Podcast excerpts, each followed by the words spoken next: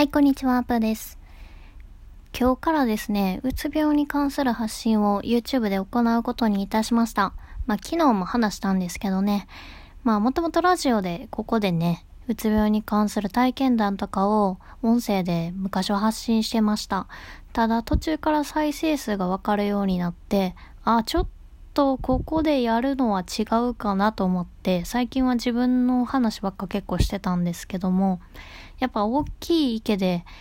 いっぱい発信した方が、より届く方も多いと思うので、ちょっと YouTube に移って、えー、メンタルヘルス系の発信はしていこうと思っています。なので今聞いていただいてる方とかで、そういった発信に興味のある方は、YouTube もぜひチェックいただけたら嬉しいなと思っています。で、発信内容は、えー、これまでラジオで話してきた内容をよりわかりやすく、より例えとかね、いろいろ使いながら、えー、聞いていただける形にしたいなと思っています。本当にラジオ感覚で聞いていただけるように、音声とかもちょっとしっとりめとかにして、もう寝る前に聞ける感じでね、使ってもらえるように、ちょっと静かめな、うん、落ち着く感じのチャンネルにしようかなと思ってます。ほんとゲーム実況の方はちょっとうるさい感じでね、なんか笑ってまうみたいな、そんなチャンネルなんですけど、で、ミニマリストチャンネルは、まあ私の真面目なとこ全開出てるみたいな、解説系が多くて。で、うつ病に関する発信については、まあこれまでもやってきた通り、より聞いていただいている方とか、見ていただいている方が前向きになれて、元気になるようなね、心が楽になるようなチャンネルにしたいなと思って、ちょっとやることにしました。まあ、どれぐらいの方が見ていただけるかとかは想像もつかないですし、わからないんですけども、まあ私の発信の原点は本当にうつ病になって悩んだところからだったので、やっぱり、うん、どれだけ別チャンネルがうまくいってようと、やりたいこととしてね、ずっと残ってはいたので、よし、やろうと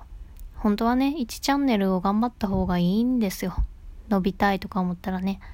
でもやっぱ自分のやりたいことをやるために私はフリーランスでいるし、まあそのための発信活動だと思ってるので、ちょっとやってみようかなと思っています。